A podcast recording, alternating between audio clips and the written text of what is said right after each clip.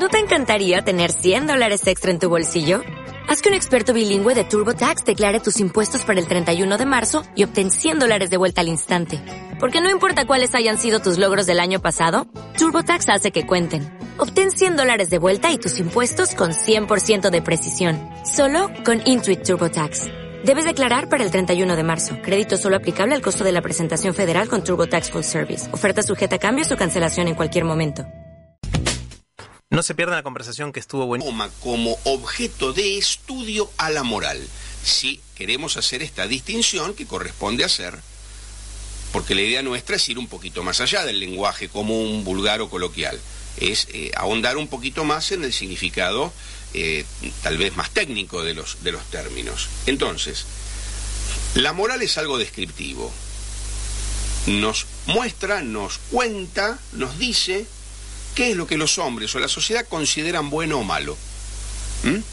Y, y mientras que la ética es una reflexión teórica acerca de eso.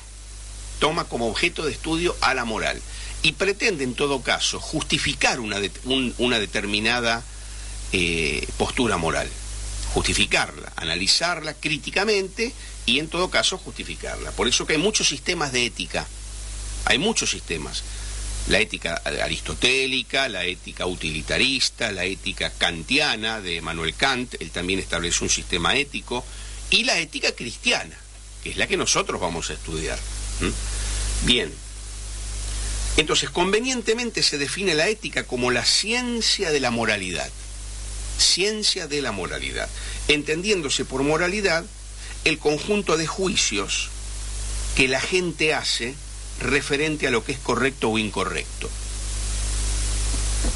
Eh, a ver, voy a dar un ejemplo más para que se termine de comprender. Eh, si yo te pregunto a vos si algo está bien o mal, por ejemplo, eh, Fernando, ¿es correcto apropiarse de los bienes ajenos? ¿Vos me decís? Que no. Que no, bien. Ahí yo te estoy preguntando acerca de tus valores morales. Y vos me contestás, sí o no, ¿es correcto o es incorrecto? Ahora si yo te pregunto, Fernando, ¿por qué no es bueno apropiarse de los bienes ajenos? explícamelo, justificámelo. Ya estamos haciendo ética, porque estamos reflexionando acerca de nuestros valores morales, intentando sustentarlos, justificarlos. ¿eh? Entonces, creo que con este ejemplo, más o menos, por lo menos, de una manera eh, muy abuelo de pájaro, tenemos definidos ambos términos y diferenciados, ética y moral. Entonces, notamos que la ética según la definición que acabamos de leer, es ciencia de la moralidad, como decíamos. Y esta última es el conjunto de juicios que la gente hace en cuanto a lo bueno y a lo malo. Los juicios que la gente hace. La ética entonces se refiere más bien a la reflexión, al estudio y a la ciencia de la moralidad, mientras que la moralidad en sí misma es lo que en la práctica la gente juzga como bueno o malo. Lo que en la práctica, sin ningún tipo de reflexión teórica. A veces vos le preguntás a alguien, ¿esto está bien o mal? No, está, está bien o está mal. Bueno, pero ¿por qué? Y a veces no te saben contestar, no te lo saben fundamentar. Esto mismo sucede entre los cristianos. Tenemos muchos valores, esto está bien, esto está mal, pero cuando se nos eh, eh, pregunta un poquito o se nos interroga acerca de por qué, a veces los chicos, los adolescentes, los niños, ¿y por qué? No sabemos muy bien que nos falta estudio de la ética cristiana para poder fundamentar nuestros valores, para poder fundamentarlos y defender nuestros valores. Eso es la ética cristiana. No basta solo con saber eh, de, como de memoria, como que nos imprimieron en nuestra mente, esto está bien, esto está mal, tenemos que dar un paso más, que es la ética cristiana, es decir, aprender a fundamentar, a reflexionar acerca de esos valores, fundamentarlos, poder defenderlos, poder sostenerlos, no solo ante los creyentes, también ante el mundo. Porque ante los creyentes abrimos la Biblia y para nosotros la Biblia es autoridad. Pero ante el mundo no. Ante el mundo tenemos que defender estos mismos valores, pero teniendo en cuenta que el mundo no considera autoridad a la Biblia. Entonces a veces tendremos que recurrir a otros argumentos, como el que vamos a, eh, eh, a intentar eh, explicar hoy, seguramente en el próximo bloque, que es el orden natural. podemos, por ejemplo, podemos defender la vigencia del matrimonio monogámico entre un hombre y una mujer, desde la Biblia podemos defenderlo, pero también podemos defenderlo desde el orden natural. Tema muy poco tratado y muy poco conocido en el ámbito de los cristianos evangélicos, pero que yo creo que es necesario que reflexionemos acerca de que eh, Dios escribió podríamos decir, dos libros. ¿no? Dios se reveló a través de las escrituras, la revelación especial de Dios, y Dios también se reveló eh, lo que, lo que la teología llama revelación general, que es la naturaleza.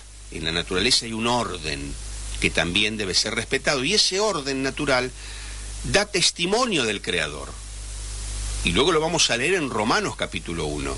Ese orden natural da testimonio del Creador y también tenemos que estar en conocimiento de ese orden natural.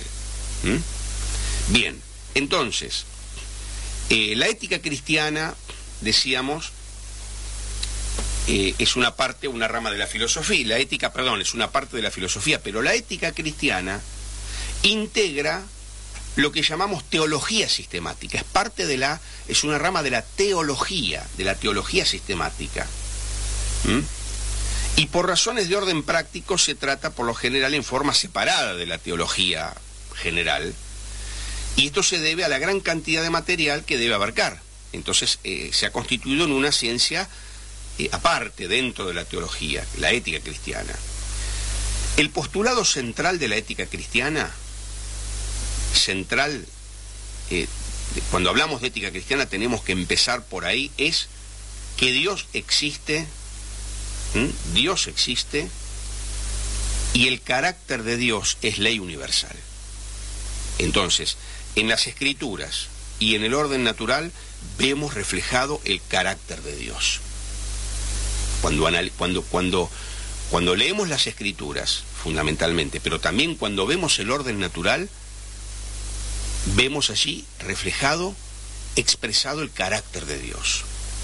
¿Mm? Bueno, aquí entran en juego muchas eh, eh, eh, afirmaciones bíblicas. Por ejemplo, Dios es santo, Dios es bueno, Dios es luz, Dios es amor. Todas estas virtudes que expresan el carácter de Dios muestran claramente que se trata de un Dios que es amor, un Dios que es santidad, que es luz. Esta última metáfora apunta a la pureza y a la santidad de Dios. Para los cristianos, entonces, la definición de lo que es bueno, de lo que es justo y de lo que es santo, quien define esto es Dios. ¿Mm? La definición de todo esto es patrimonio de Dios, no del hombre. La ética cristiana es una ética, y aquí introducimos otra palabrita nueva tal vez, teónoma. ¿Mm? ¿Qué quiere decir? esto, implica que las normas o las leyes, nomos es norma o leyes, son dadas por Dios y corresponden al carácter de Dios. El hombre ha luchado desde el momento de la caída en ser autónomo. Autónomo quiere decir yo me doy mis propias normas. Yo decido lo que es bueno y lo que es malo. Eso es autonomía. Yo me doy mis propias normas. Pero la ética cristiana es teónoma, teos Dios, ¿no? Las normas de la ética cristiana son eh, establecidas, dadas por Dios, y corresponden al carácter de Dios, como decíamos. Bien, otra de las doctrinas vinculadas con la ética es la antropología. ¿Qué estudia la antropología? La antropología es el estudio del hombre y también hay una antropología bíblica. eh, la afirmación más importante y el presupuesto esencial de la antropología bíblica es que el hombre es creado a imagen de Dios. Este es el, el elemento fundamental de la antropología bíblica. El hombre es creado a imagen de Dios. Es decir, que el hombre refleja un parecido con Dios. Esta afirmación implica en sí misma que el hombre es un ser digno, merecedor, porque el hombre es merecedor de respeto, porque es imagen de Dios. ¿Mm? Si eliminamos el concepto de que el hombre lleva la imagen de Dios, tampoco tenemos dignidad humana. Tampoco tenemos dignidad. Por eso que el, proceso de reconocimiento de los derechos del hombre y de la mujer, del ser humano, ha ido directamente en la historia ligado al avance del cristianismo. Es el cristianismo el que pone al hombre en un lugar de dignidad y de defensa de sus derechos. Esto se ve así a lo largo de la historia. Entonces, la dignidad de la persona humana aparece una y otra vez enfatizada en la Biblia. Por ejemplo, mandamientos como honra a tu padre y a tu madre, o no matarás, o no hurtarás, o no hablarás contra tu prójimo falso testimonio. Todos estos mandamientos y muchísimos otros son ejemplos elocuentes de la dignidad que Dios le otorga al ser humano. Y entonces Dios dice, respete debe respetarse al ser humano. ¿Por qué? Porque ahí está la imagen de Dios. La vida humana es tan importante a los ojos de Dios que Dios mismo dice, el que derramare sangre de hombre por el hombre, su sangre será derramada. ¿Y por qué? Génesis 9:6. Porque a imagen de Dios es hecho el hombre. Ahí está el fundamento de la dignidad del hombre, la imagen de Dios.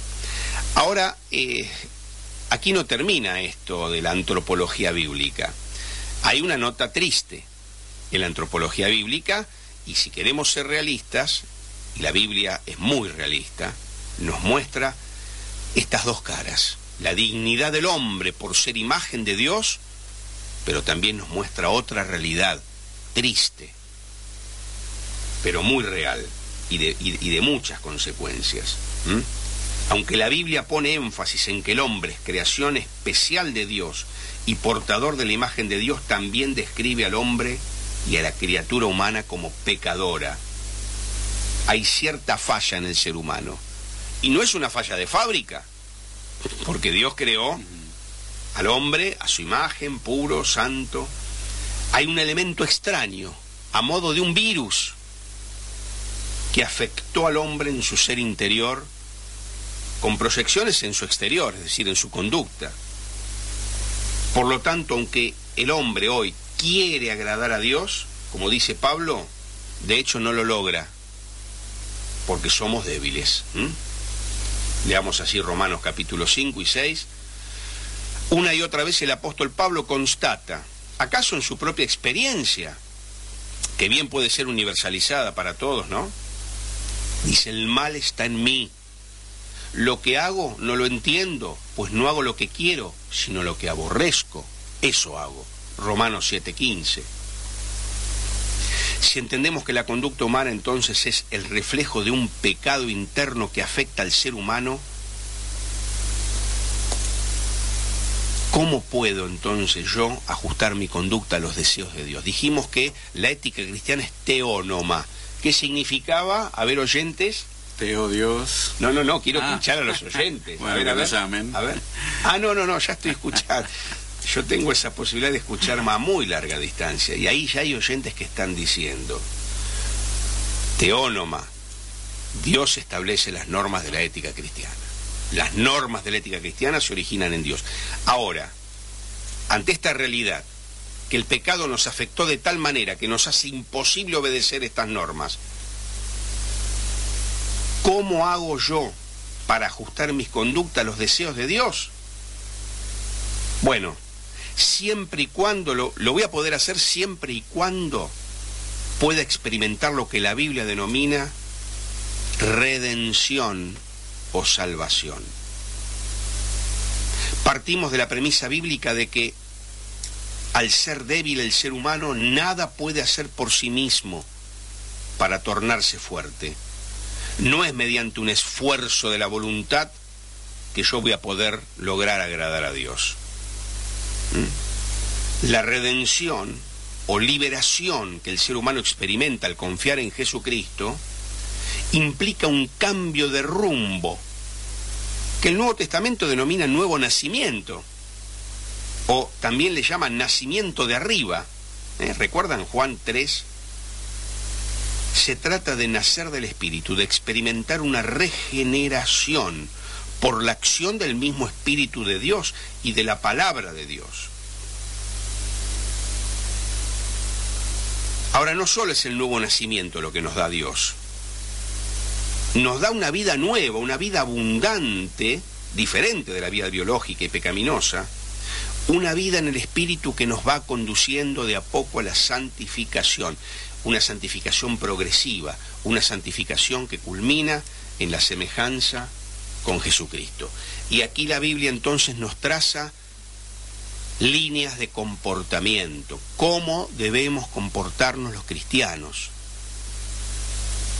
Y esto es la ética cristiana. ¿Cómo tenemos que comportarnos? Si dejamos el tema terminado en que el hombre es débil por el producto de la caída, del pecado, ninguna ética cristiana sería sería en vano reflexionar acerca de la ética cristiana. No, la podemos cumplir. Pero como hemos nacido de nuevo, como hemos sido regenerados, como hemos recibido el Espíritu Santo, entonces ese poder sobrenatural que tenemos nos permite vivir a la altura de lo que Dios nos pide. Nos permite entonces eh, cumplir con la ley de Dios, eh, digamos, no en la perfección que nos va a caracterizar cuando estemos en la presencia de Dios, pero sí progresivamente ir creciendo, ir, experimentando esta vida de santidad práctica. ¿eh? Y entonces aquí sí viene, eh, digamos, nos, nos importa mucho estudiar este tema de la ética cristiana porque nos muestra no solo cómo debe ser nuestra conducta para agradar a Dios, sino cómo tiene que ser nuestra conducta para tener una vida plena, una vida feliz, una vida plena aquí en la tierra. Una vida que nos permita desplegar todas las potencialidades que Dios nos dio eh, y, bueno, llevar vidas que glorifiquen a Dios. Estamos en tiempo, ¿no es cierto? Sí, sí, ya estamos hora y media. Eh, perfecto. En el próximo vamos a hablar acerca del orden natural. Ya comenzamos con este tema. Está bien. ¿Cuánto para reflexionar sobre lo que la Biblia nos enseña? Es un libro que nos marca normas valores absolutos, siempre nos dice Daniel Palazzo, y hoy lo decía yo, absolutos quiere decir para todo hombre, en todo tiempo y en todo lugar. Esto no cambia, como cambian las leyes de los hombres, lo que a hoy le llaman bueno, mañana llaman malo, y van cambiando su filosofía, su ética, su moral, pero eh, la palabra de Dios no cambia. Es eterna, es viva y eficaz y es absoluta para todo tiempo, para todo hombre y para todo lugar. Tenemos unos cuantos mensajes de nuestros oyentes. Vamos a la tanda primero, escuchamos a nuestros auspiciantes y después leemos algunos de ellos.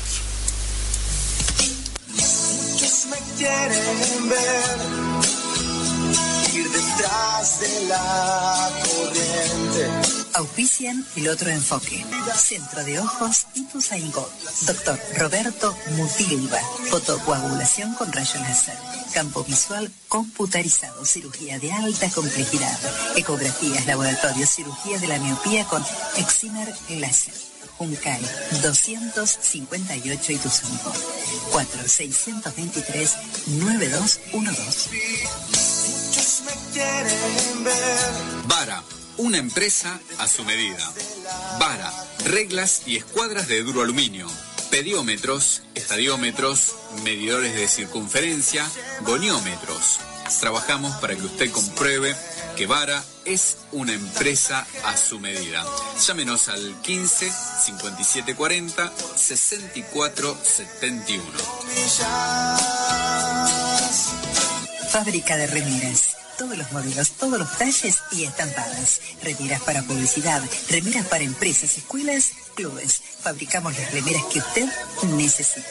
Llámenos al 4 567 8000 o visítenos en Sanabria 2262 Devot. Doctor Rubén Martín Arcaná ofrece tratamiento de revitalización con celuloterapia para rejuvenecer tejidos, levantar las defensas y reducir los dolores. Atiende en el Palomar, en la calle Ferrari 134. Solicite su turno en el 02 271 15 43 0004. SA, Escuela Cristiana Evangélica Argentina, junto al Instituto de Educación Superior Juana Moscomenio, formando profesionales con valores. Te ofrece carreras de formación docente y técnica, profesorado de nivel inicial, de educación primaria, en informática, especialización en jardín maternal, técnico superior en sistemas informáticos, en dirección y administración de empresa, consultoría psicológica,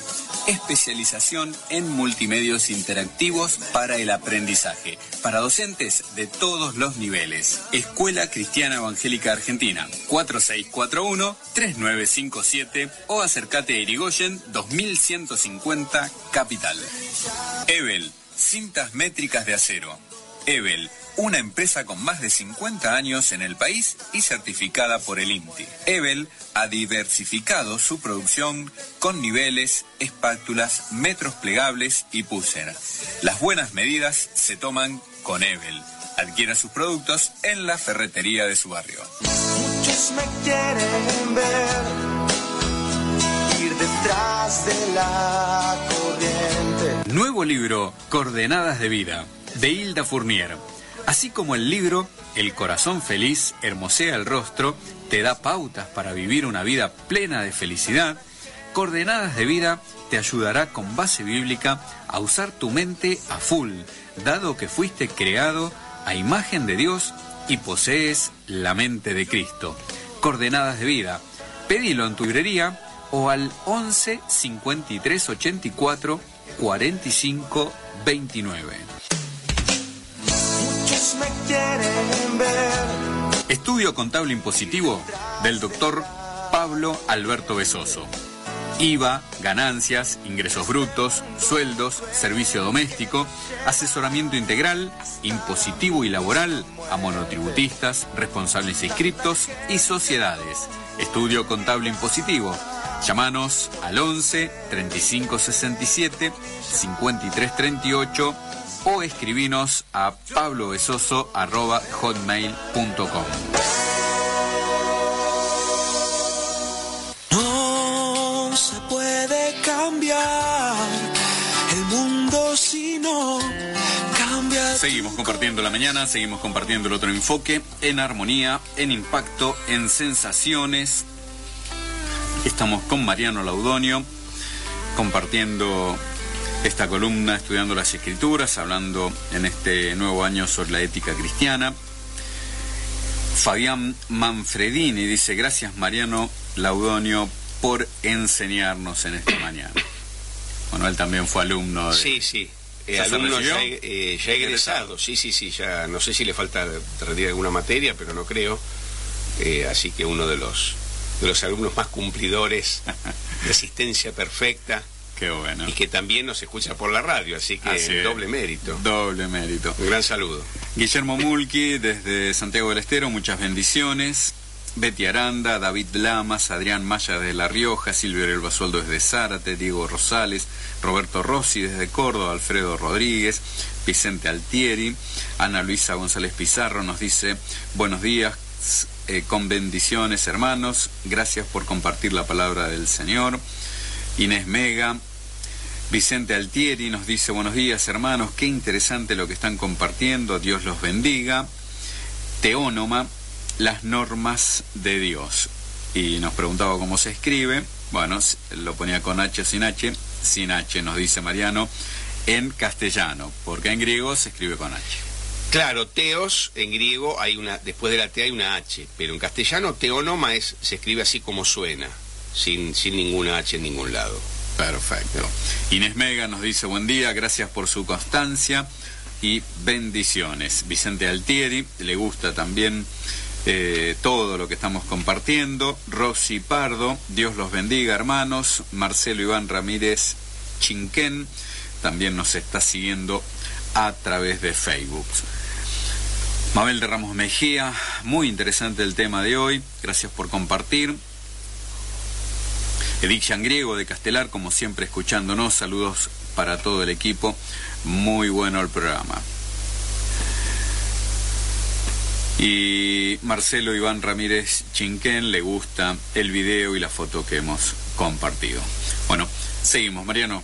Bueno, entonces, en síntesis, ¿qué es la ética cristiana? ¿Cómo la podríamos definir? Bueno, la Biblia no contiene una definición de ética cristiana, pero yo agregaría, la Biblia no contiene ninguna definición, porque la Biblia no es un diccionario. Eh, yo siempre me acuerdo, ¿qué es la fe? Y repetimos de memoria es pues la fe, la certeza de lo que se espera y la convicción de lo que no se ve. Y claro que sí, pero la fe es más que eso. Mm. Porque la Biblia no es un libro de definiciones.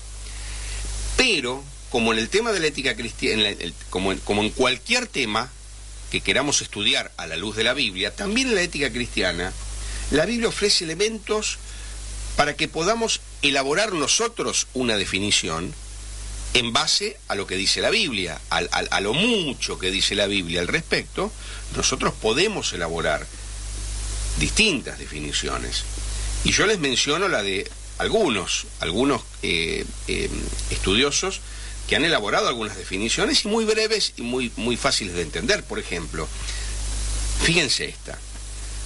La ética es la reflexión sobre la acción ordenada al hombre al serle otorgado el don de su libertad. Barth es un teólogo muy conocido del siglo XIX y él define de esta manera, reflexión sobre la acción ordenada al hombre al serle otorgado el don de su libertad, pues si el hombre no tuviera responsabilidad de su obrar, sería en vano hablar de ética. Porque si vos y yo somos autómatas, que no tenemos responsabilidad de lo que hacemos, ¿para qué ponemos a hablar de ética, de lo que está bien y de lo que está mal, si somos autómatas? Entonces Barth define la ética cristiana en relación con esto, con la libertad del hombre. Otro autor dice, la ética cristiana es la ciencia de la conducta humana, determinada por la conducta divina. Muy sintético, se estudia la conducta humana, pero determinada por la conducta divina.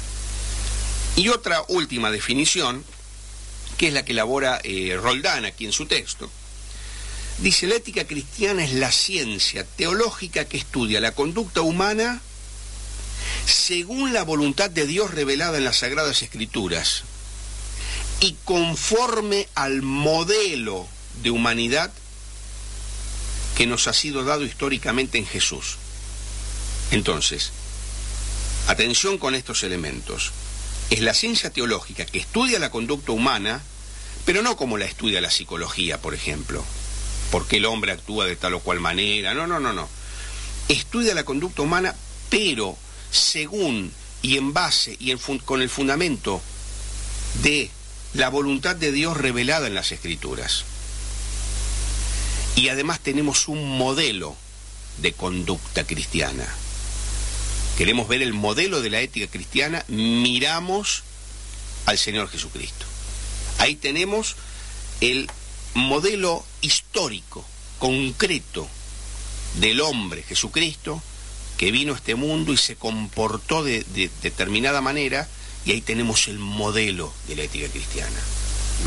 No solo sus enseñanzas, a las cuales vamos a referirnos bastante en extenso en eh, programas subsiguientes, sino viendo su conducta. La vida y su ejemplo entonces constituyen el modelo de ética para los cristianos. Y ahora sí, el tan prometido tema del orden natural, tan importante que lo tengamos presente. Eh, la ley natural, entonces, es la que está grabada en nuestro corazón desde el momento en que hemos sido creados. Eh, esa ley natural, coincide sustancialmente con los diez mandamientos, con el decálogo. Ahora, ¿por qué?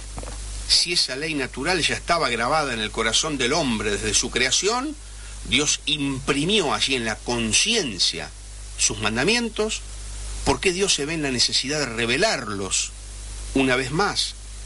Bueno, porque ya lo hemos mencionado, a raíz del pecado, la razón humana quedó oscurecida.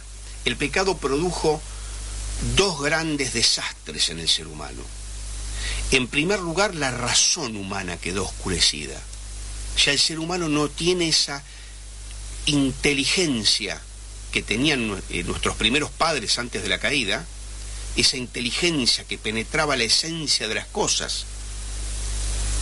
¿Te acordás el texto donde dice que Dios le iba presentando los, los animales y Adán los iba, les iba poniendo nombre?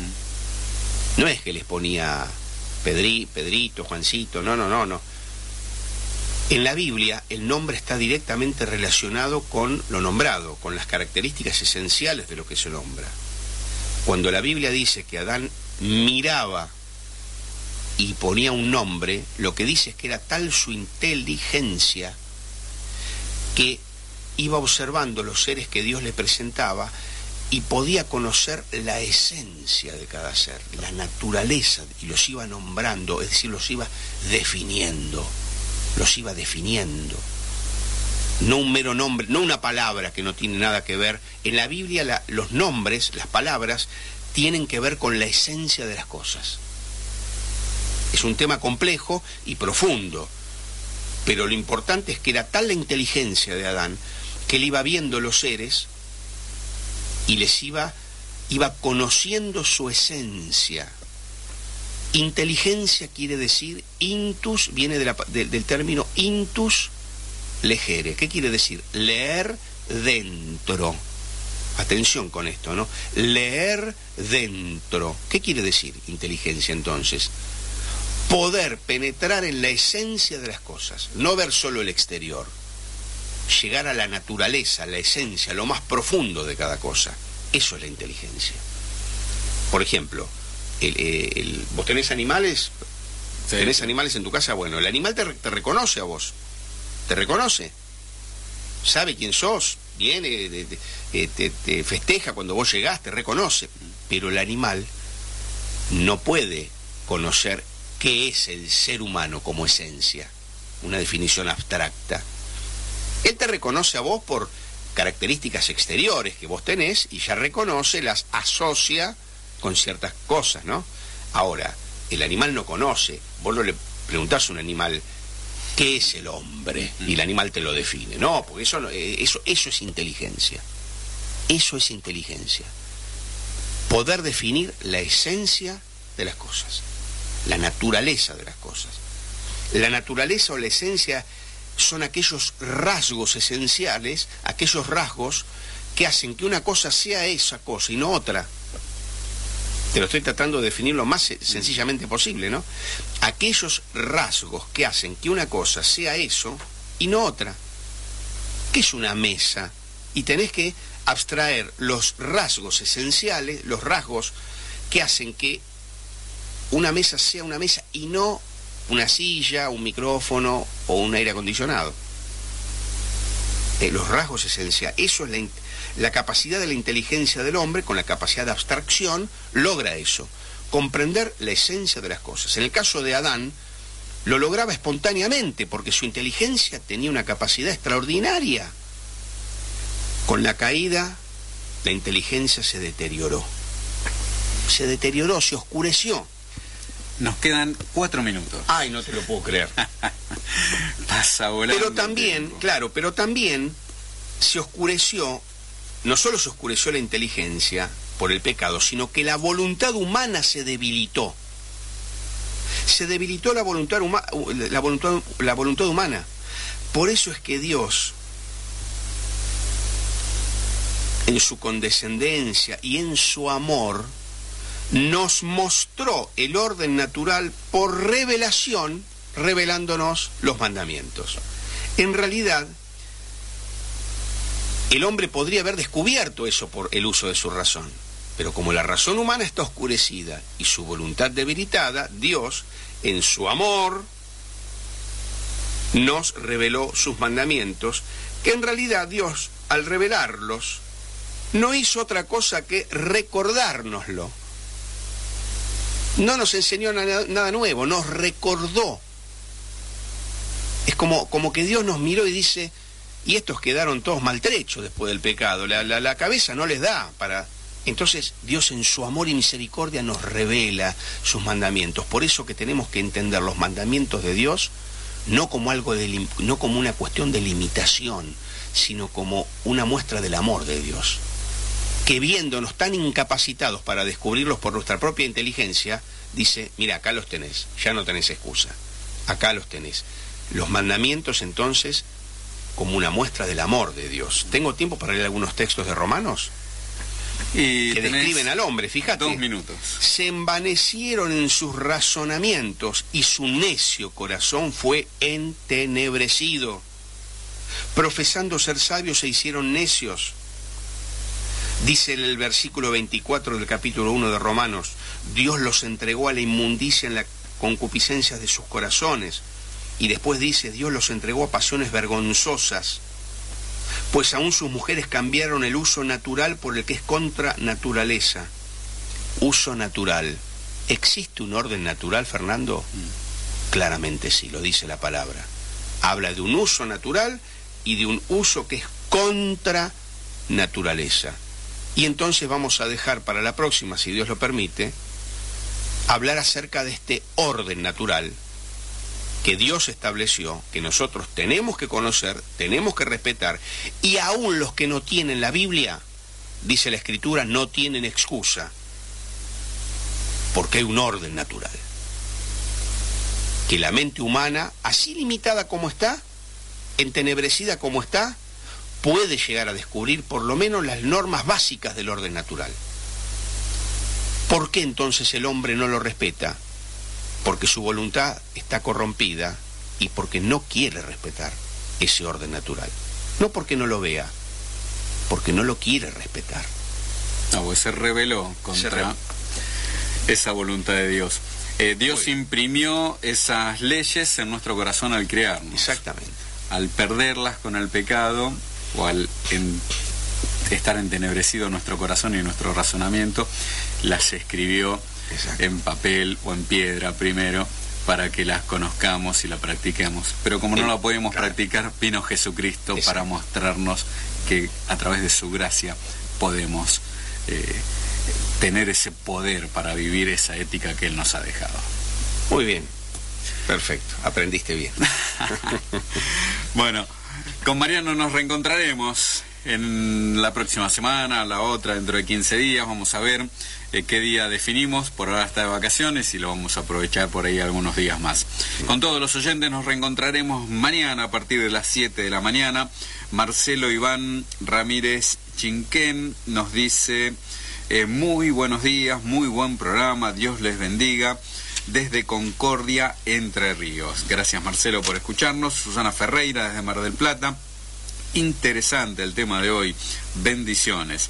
Fabián Bautista Sandra Corbalán también nos están viendo y les gusta el programa. Patricia Aparicio también le gusta la publicación. Giovanni Conde desde Venezuela. Facundo Tejeda también nos escucharon en esta mañana. Bueno, gracias por dejarnos entrar a sus hogares, gracias por acompañarnos. Nos reencontramos mañana a partir de las 7 de la mañana, si Dios quiere. Chao Mariano. Chao.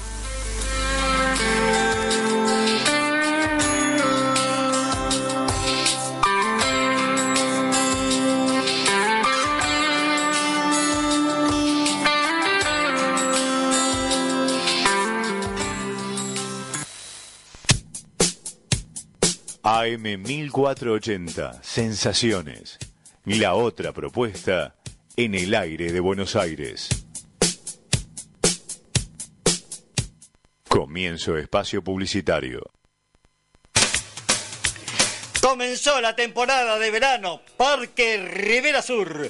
Le esperamos en Avenida Roca y Colectora de Avenida General Paz, en Lugano, Capital Federal, pegadito al autódromo de la ciudad de Buenos Aires. Mientras los demás sufren el calor, usted puede disfrutar de la pileta con agua salada y bien refrescante. Además le ofrecemos un amplio parque arbolado y si venís con tu coche, podrás estacionar a la sombra y cerca de tu mesa.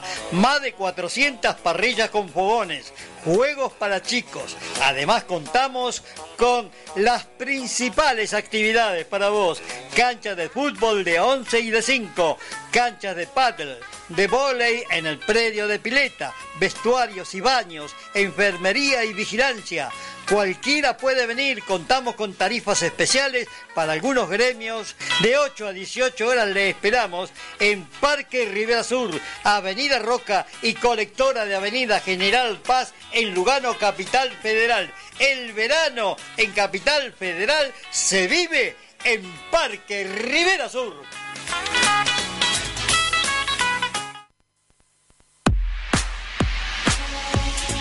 Magazine a toda vida.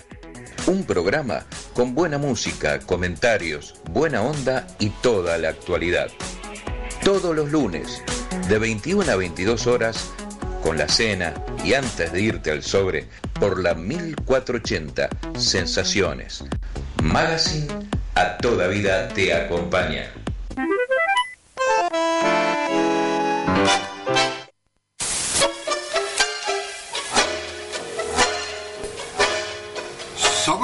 Se transmite por Radio Sensaciones AM 1480 todos los martes y viernes de 10 a 12 horas. Producido y conducido por Ángel Marabio.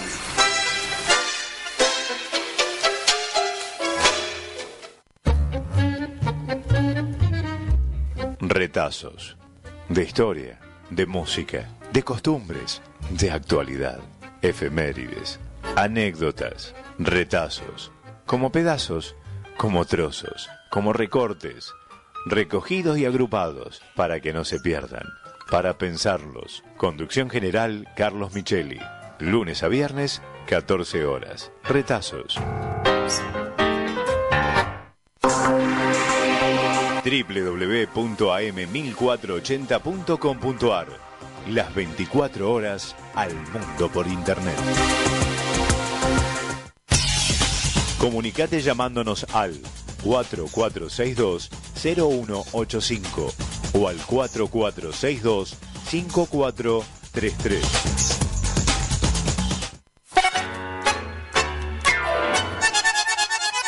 Escuchad todos los miércoles de 9 de la mañana a 1 de la tarde para que te oigan bandoneón por AM 1480 Radio Sensaciones. Cuatro horas con la música más linda del mundo, tangos, valses, milongas y algo más. Para que te oigan bandoneón miércoles de 9 a 1 de la tarde por AM. Lo nombrado, con las características esenciales de lo que se nombra. Cuando la Biblia dice que Adán miraba y ponía un nombre, lo que dice es que era tal su inteligencia que iba observando los seres que Dios le presentaba y podía conocer la esencia de cada ser, la naturaleza, y los iba nombrando, es decir, los iba definiendo, los iba definiendo. No un mero nombre, no una palabra que no tiene nada que ver. En la Biblia los nombres, las palabras, tienen que ver con la esencia de las cosas. Es un tema complejo y profundo, pero lo importante es que era tal la inteligencia de Adán que él iba viendo los seres y les iba, iba conociendo su esencia. Inteligencia quiere decir intus, viene del término intus legere. ¿Qué quiere decir? Leer dentro. Atención con esto, ¿no? Leer dentro. ¿Qué quiere decir inteligencia entonces? Poder penetrar en la esencia de las cosas, no ver solo el exterior llegar a la naturaleza, la esencia, lo más profundo de cada cosa. Eso es la inteligencia. Por ejemplo, el, el, vos tenés animales, sí, tenés animales en tu casa, bueno, el animal te, te, reconoce a vos, te reconoce, sabe quién sos, viene, eh, te, te festeja cuando vos llegás, te reconoce, pero el animal no puede conocer qué es el ser humano como esencia, una definición abstracta. Él te reconoce a vos por características exteriores que vos tenés y ya reconoce, las asocia con ciertas cosas, ¿no? Ahora, el animal no conoce. Vos no le preguntás a un animal qué es el hombre y el animal te lo define. No, porque eso, eh, eso, eso es inteligencia. Eso es inteligencia. Poder definir la esencia de las cosas, la naturaleza de las cosas. La naturaleza o la esencia son aquellos rasgos esenciales, aquellos rasgos que hacen que una cosa sea esa cosa y no otra. Te lo estoy tratando de definir lo más sencillamente posible, ¿no?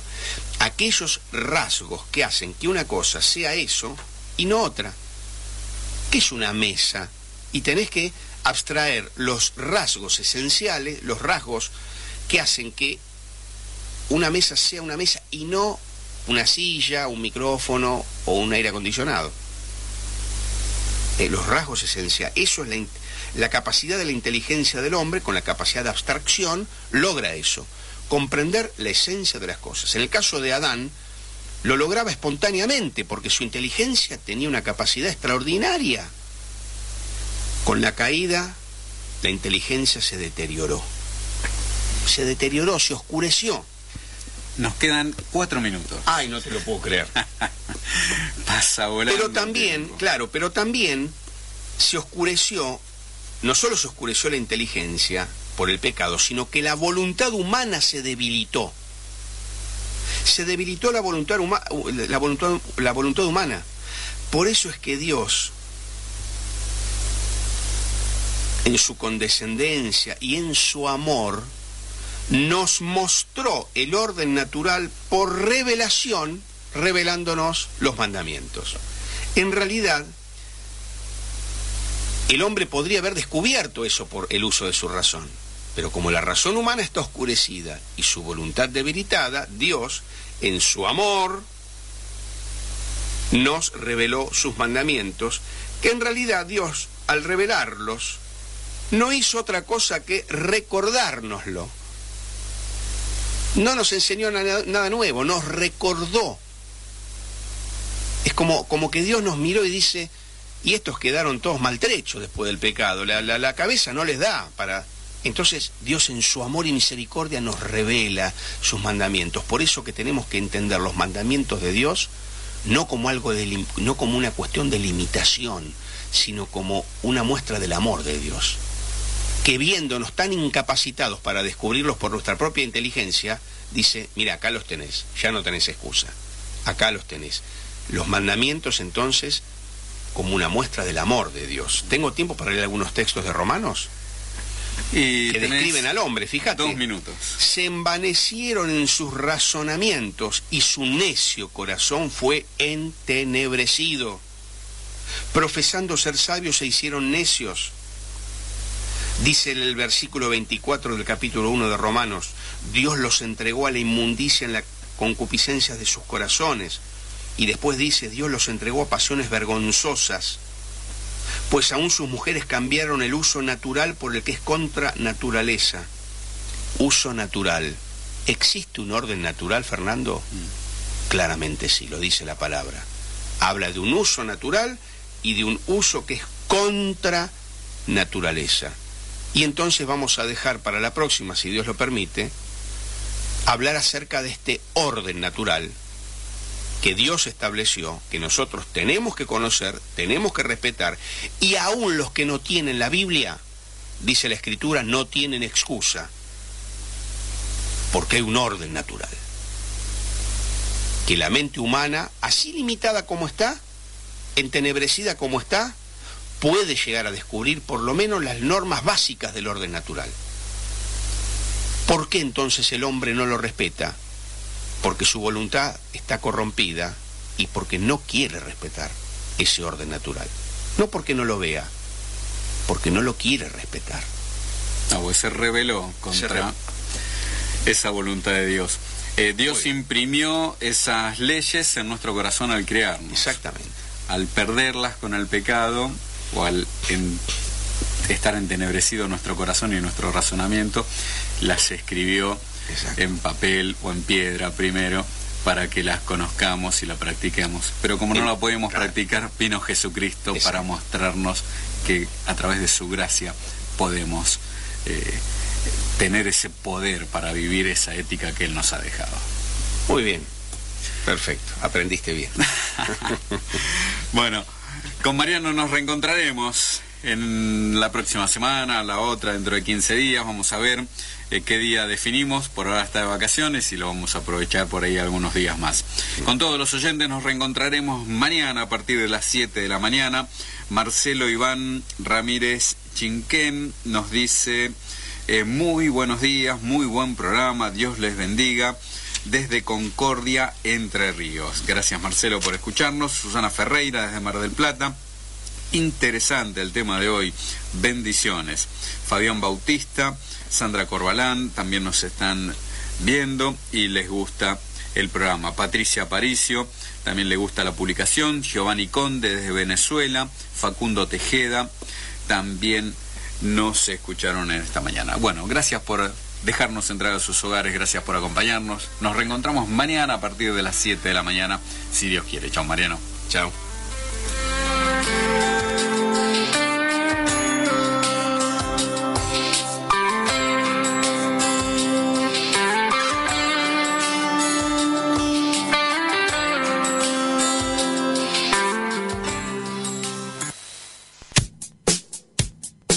AM 1480, Sensaciones. La otra propuesta en el aire de Buenos Aires. Comienzo espacio publicitario. Comenzó la temporada de verano, Parque Rivera Sur. Le esperamos en Avenida Roca y Colectora de Avenida General Paz, en Lugano, Capital Federal, pegadito al autódromo de la ciudad de Buenos Aires. Mientras los demás sufren el calor, usted puede disfrutar de la pileta con agua salada y bien refrescante. Además le ofrecemos un amplio parque arbolado y si venís con tu coche, podrás estacionar a la sombra y cerca de tu mesa. Más de 400 parrillas con fogones, juegos para chicos. Además contamos con las principales actividades para vos. Canchas de fútbol de 11 y de 5, canchas de paddle, de volei en el predio de pileta, vestuarios y baños, enfermería y vigilancia Cualquiera puede venir, contamos con tarifas especiales para algunos gremios. De 8 a 18 horas le esperamos en Parque Rivera Sur, Avenida Roca y colectora de Avenida General Paz en Lugano, Capital Federal. El verano en Capital Federal se vive en Parque Rivera Sur.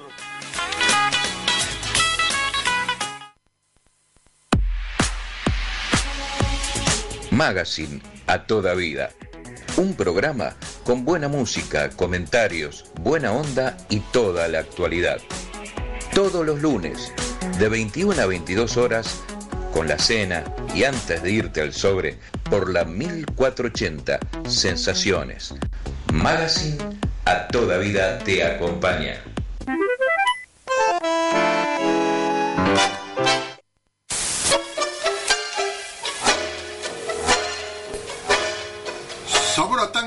Transmite por Radio Sensaciones AM 1480 todos los martes y viernes de 10 a 12 horas. Producido y conducido por Ángel Marabia.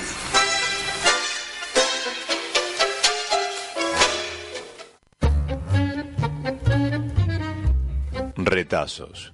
De historia, de música, de costumbres, de actualidad, efemérides, anécdotas, retazos, como pedazos como trozos, como recortes, recogidos y agrupados para que no se pierdan. Para pensarlos, conducción general Carlos Micheli, lunes a viernes, 14 horas. Retazos. www.am1480.com.ar Las 24 horas al mundo por internet. Comunicate llamándonos al 4462-0185 o al 4462-54 333.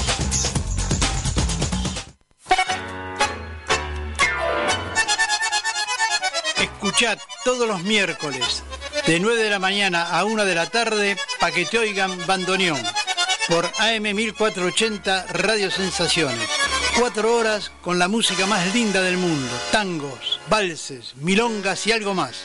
Para que te oigan bandoneón miércoles de 9 a 1 de la tarde por AM 1480 Radio Sensaciones. El placer de escuchar.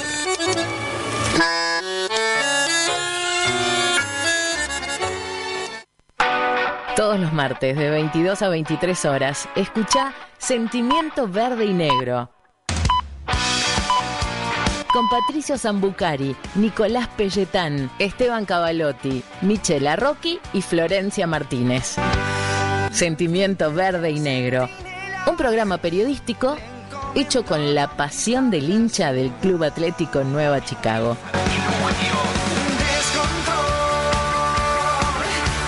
Fin de espacio publicitario.